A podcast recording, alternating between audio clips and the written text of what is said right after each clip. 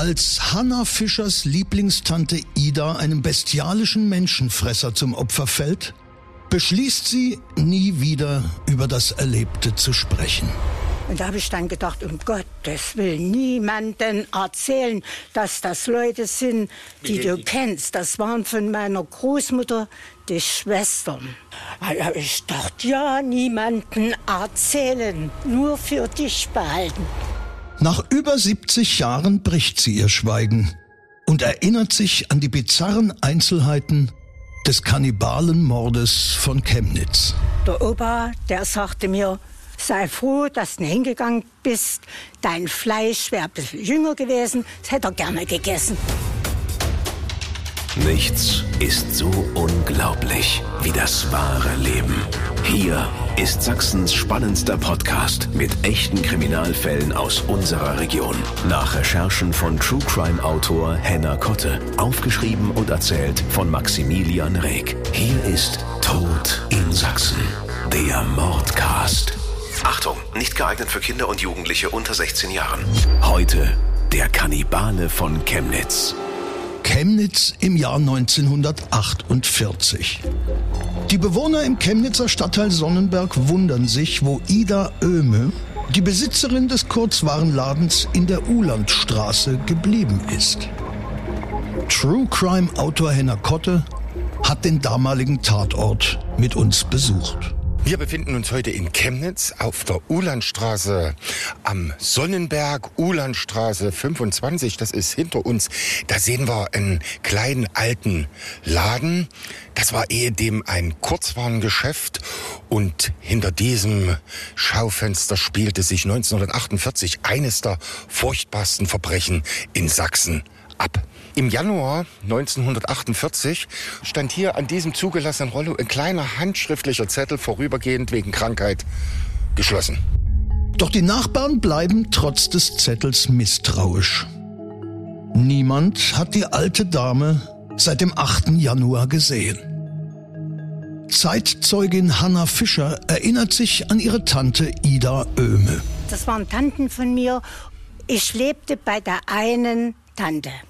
Da hatte die Tante dem Opa versorgt und drei Kinder, die noch da waren. Und wir sind dann oftmals zu Besuch gegangen zu der Tante Ida, die das kleine Lädchen hatte oben. Ne? Und da kriegte ich auch immer ein bisschen was äh, mal in der Hand gedrückt, mal ein paar Socken, mal irgendwas Schönes. Ne? Das war eine ganz nette alte Omi für mich. Ne? Sind wir dorthin, ein bisschen geplaudert, ich habe was gekriegt, es gab was zu essen, was zu trinken. Ne? Das, die war ganz lieb. Bernhard Oehme ist der Bruder von Ida Oehme und wohnt seit dem Scheitern seiner Ehe bei ihr in Untermiete. Auf die neugierigen Fragen der Anwohner am Sonnenberg hat er keine befriedigende Antwort, sagt Henna Kotte. Er hat gesagt, seine Schwester wäre nach Berlin gefahren zum Hamsterkauf. Damals war ja die Zeit der schwarzen Märkte und wenig zu essen, zumal in den Großstädten. Das Essen bekam man nur auf Bezugsschein. Und es war also Not, aber die Einwohner des Sonnenbergs konnten sich nicht so richtig vorstellen, dass Ida Oehme auf ihre alten Tage noch die Reise nach Berlin angetreten hätte. Und Bernhard Oehme machte auch einen verdächtigen Eindruck. Jedenfalls ist er zur Polizei gegangen und hat seine Schwester als vermisst gemeldet. Als die Beamten die Vermisstenanzeige aufnehmen, schrillen bei ihnen sämtliche Alarmglocken. Bernhard Oehme ist ihnen aus einer anderen Straftat gegen das Leben bereits bekannt. In den Akten der Polizei findet sich folgender Vermerk. Der Leiter des Polizeireviers hielt sofort Nachfrage über Öme bei der Mordkommission des Kriminalamtes Chemnitz, da Öme dort bereits wegen eines im September 1947 an seiner Ehefrau mit Cyankali versuchten Giftmordes bekannt geworden war. Es lag daher der Verdacht nahe, dass Öme auch mit dem Verschwinden seiner Schwester in Zusammenhang zu bringen sei. Rückblende. Im September 1947, wenige Monate vor Ida Ömes Verschwinden, erscheint die Frau von Bernhard Oehme, Liddy Oehme, bei der Polizei, weil sie fürchtet, ihr Mann könnte versucht haben, sie zu vergiften. Liddy Öme, die sagte, das Essen riecht aber heute komisch. Und da sagte ihr Mann, du hast aber eine Hundenase. Jedenfalls hat sie das nicht gegessen, sondern zur Polizei geschafft und die stellte fest, dass es mit Cyankali in mehrfacher Todesdosis versetzt worden war. Und daraufhin wird Bernhard Oehme verhaftet und in Untersuchungshaft genommen. Verblüffend war, dass auch er mit einem Schüsselchen Suppe zur Polizei gegangen ist und hat gesagt, mich wollte gerade meine Frau vergiften und sie sagte, mich wollte gerade mein Mann vergiften. Und damit stand das ausgeglichen und sie mussten ihn wieder freilassen. Die folgende Schwurgerichtsverhandlung vom 11. Dezember 1947 bleibt ergebnislos. Es steht Aussage gegen Aussage. Auch wenn sich die beteiligten Ermittler sicher sind, dass Öhme der Täter ist und seine Frau nur des Mordversuchs beschuldigt, um sich selbst zu entlasten, muss er aus Mangel an Beweisen freigesprochen werden. Bernhard Oehme hat eine lange kriminelle Vorgeschichte. Insgesamt acht Jahre hat er wegen verschiedenen Delikten im Zuchthaus gesessen. Geld- und Urkundenfälscherei sind seine Spezialität, sagt Henner Kotte. Er ist mehrmals vorbestraft wegen Geldfälscherei, schon im Kaiserreich gewesen. Und er wollte die Lebensmittelmarken der neuen Machthaber fälschen, um also noch mehr Lebensmittel einzukaufen. Und deswegen hat er begründet, dass er sich das Cyankali beschafft hat. Der Hunger scheint ein starkes Motiv für Bernhard Oehme zu sein. Oehme wird von der Polizei festgesetzt, nachdem er seine Schwester vermisst gemeldet hat. Ohne ihm einen konkreten Tatvorwurf zu machen, macht sich die Polizei auf in die Ulandstraße 25 und durchsucht das Ladengeschäft und die Wohnung von Ida und ihrem Bruder Bernhard Oehme. Im Keller machen die Ermittler eine abscheuliche Entdeckung. Hanna Fischer, die Nichte der vermissten Ida Oehme, ist gerade in der Schule, als Gerüchte von den schrecklichen Vorgängen zu ihr dringen. Als ich in die Hauswirtschaftsschule ging, mittags, wo wir angefangen haben mit dem Unterricht, da sagten die, ei, hast du das gehört? Bei euch dort unten, wo du mal gesagt hast, dein Opa wohnt, auf der Ulandstraße, da, da hat's irgendwas gegeben. Na, ein Unfall oder eine ein Todessache. Oh, ich war erschrocken und dachte, oh Gott. Ja, Unterricht gemacht und wo der Unterricht zu Ende war, ich schnell dorthin. Die Polizei hat im Keller und in der Küche die Überreste ihrer verschwundenen Tante Ida gefunden. Es ist ein ekelhafter Anblick, wie die Tatortfotos zeigen. In Eimern, Töpfen und Schüsseln schwimmen Fleischbrocken, Hautlappen und sonstige Einzelteile in Brühe. Teils ist das Menschenfleisch roh, teils verzehrfertig gekocht. Einiges ist durch den Fleischwolf gedreht, anderes in Einmachgläsern haltbar gemacht. Kopf und Füße werden ebenfalls gefunden. Doch die Leiche ist nicht komplett. Große Teile fehlen. Hanna Fischer erfährt von ihrem Großvater die schreckliche Wahrheit. Der Opa, der sagte mir, die Oma, die, äh, die ist krank. Die liegt im Bett. Ich sag, was hast du denn? Naja, na, du kannst dich doch entsinnen, wo wir mal den schönen Braten hatten. Und die Oma hat von dem Braten gegessen. Na? Und, und jetzt hat die, die hat jetzt immer gebrochen. Ich sag, hallo, ich sag, das ist doch eine ganze Weile her. Ihr habt zwar gesagt, schade, dass du jetzt erst kommst, hättest können eher kommen, hättest du können mitessen. Ne? Da hat er zu mir gesagt, hier, und die Tante, warst du dann noch dort bei der? Ich sag, nee. Und da sagt er, aber hier, ich muss dir sagen, wenn du hingegangen wärst, da hätte er dich gefressen. Ich sag, wie bitte? Ich sag, wie kommen Sie denn auf die Idee, dass der mich gefressen hätte? Hm, ja, sagt er, und was denkst du, warum die Oma bricht? Na ja, oh Gott, oh Gott, oh Gott. Und dann sagt er, na ja, da hat seine Schwester gefressen. Das 1948 noch junge Mädchen hat die Mahlzeit, die aus ihrer Tante zubereitet wurde, nur durch Zufall verpasst. Auch andere Bewohner der Gegend müssen das Fleisch der Ida Öme verzehrt haben, weiß Henner Kotte. Das Furchtbare an der Sache ist, dass offensichtlich auch Fleisch verkauft worden ist, denn mehrere Bewohner der Ulandstraße, die Nachbarn haben also Fleisch von Öme gekauft und es kam dann im Nachhinein zu furchtbaren Erlebnissen, denn es ist schon sehr erschreckend, wenn man dann im Nachhinein feststellen muss, was man auf dem Teller gehabt hat.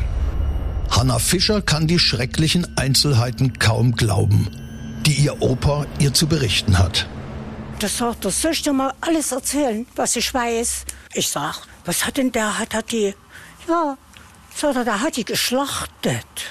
Und das Fleisch, da hat er ein großes Stück verkauft gehabt, wo du, wo du da warst und hat, du solltest mit essen und hast aber, wir hatten schon alles aufgegessen, es war ja nicht so viel. Die waren ja befreundet und da hatte deine Oma ein schönes Stück Fleisch gekriegt wir hatten das gebraten und haben es aber auch aufgegessen, weil es ja nur in der Zeit, wo das war, gab es ja nicht viel zu essen und kaum Fleisch. Ne? Naja, ich sage, sag mal, das geht doch gar nicht. Oh ja, sagt er, soll ich noch mal sagen, der hat das eingekocht. Unten im Keller ganz viele Gläser eingekochtes. Na? Aber was er da gelassen hat, es waren die Füße. Bernhard Oehme ist dringend tatverdächtig. Zunächst bestreitet er den Mord. Selbstmord habe seine Schwester begangen, sagt er anfangs aus. Er habe sie nur zerteilt, um die Schmach der Selbsttötung von ihr abzuwenden. Doch das von Öhme geschilderte Geschehen passt nicht zu den Spuren am Tatort. Die Blutspuren legten nahe im kleinen Wohnzimmer der Ida Öhme, dass sie wohl auf dem Sofa gesessen hat und er, sie müssen in Streit geraten sein und er nahm den Hammer und hat ihr den Kopf eingeschlagen. Und dann behauptet er, er hatte gar nicht die Absicht, die Schwester zu verspeisen, sondern er hat gesagt, und dann leckte mein Hund am Blut und da hat er sich so gedacht, naja, was dem Hund schmeckt, schmeckt vielleicht auch mir. Und da sei ihm die Idee gekommen, äh, sie praktisch zuzubereiten. Und er hat das auch in mehreren Varianten getan. Und zwar teilweise durch den Wolf gedreht, teilweise eingekocht und einige Stücken hat er eingepögelt, also in Salzlage gelegt, sodass sich das hält und nicht verfault. Und wie gesagt, einiges wohl an die Nachbarn in der Olandstraße auf dem Sonnenberg verkauft. Im Keller lagen Hände und Füße abgetrennt und Öme sagte, daraus hätte er noch Seife machen wollen. Schließlich gesteht Öme doch noch. Die Beweislast ist zu erdrückend. Auch er selbst habe große Teile seiner Schwester verzehrt, gibt er schließlich an. Insgesamt sechs Pfund Rippenfleisch, Herz und Nieren habe er sich mit seinem Hund geteilt. Es kommen immer bizarrere Einzelheiten ans Tageslicht. Die Presse berichtet, das Ungeheuer habe sich seine Haferflocken mit Menschenbouillon angerührt. Auch soll er aus seiner Haftzelle heraus die Ermittler gebeten haben, ihm noch ein Stück Fleisch seiner Schwester zu bringen. Man müsse es auch nicht warm machen, er esse es gleich so. Man geht davon aus, dass Öhme zumindest an einer leichteren Form einer Geisteskrankheit litt. Wenn man sich Öhme auf den Bildern anguckt, das war schon so ein in Stein gemeißeltes Gesicht mit starken Falten von Nase, neben Nase und Mund so dass man natürlich im Nachhinein da sehr viele Deutungen natürlich reinsetzen kann. Ähm, es wird vermutet, dass er einfach äh, an einer Geisteskrankheit litt und einen Anfall von Schizophrenie äh, wahrscheinlich gehabt hatte, denn anders lässt sich diese Tat nicht erklären. Bernhard Oehme wurde vor Gericht gestellt und er bekam vom Chemnitzer Gericht nur zehn Jahre Haft für diese Schreckenstat und es kam vor dem Gericht zu Tumulten. Man war bereit, ihn zu lynchen.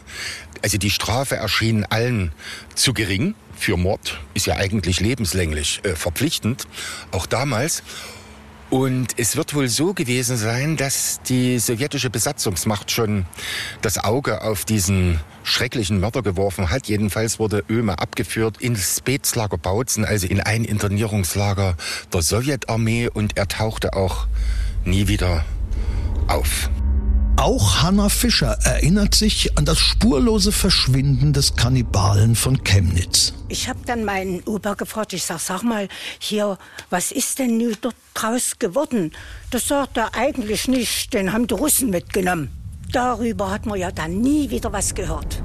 Bemerkenswert bei dieser Tat ist, dass Bernhard Oehme offenbar kein sexuelles Motiv hatte, einen Menschen zu essen, so wie das bei vielen Kannibalenmorden sonst der Fall ist. Hanna Fischer, die nach über 70 Jahren erstmals ihre Erinnerungen preisgegeben hat, denkt noch heute mit Schaudern an die Mahlzeit aus Menschenfleisch, an der sie beinahe teilgenommen hätte.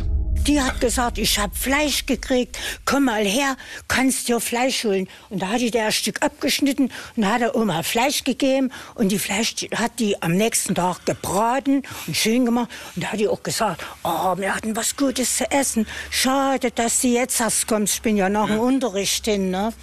Schade, dass du jetzt erst kommst. War eigenartiges Fleisch, aber es hat gut geschmeckt. Tod in Sachsen. Der Mordcast. Der Podcast mit echten Kriminalfällen aus Sachsen.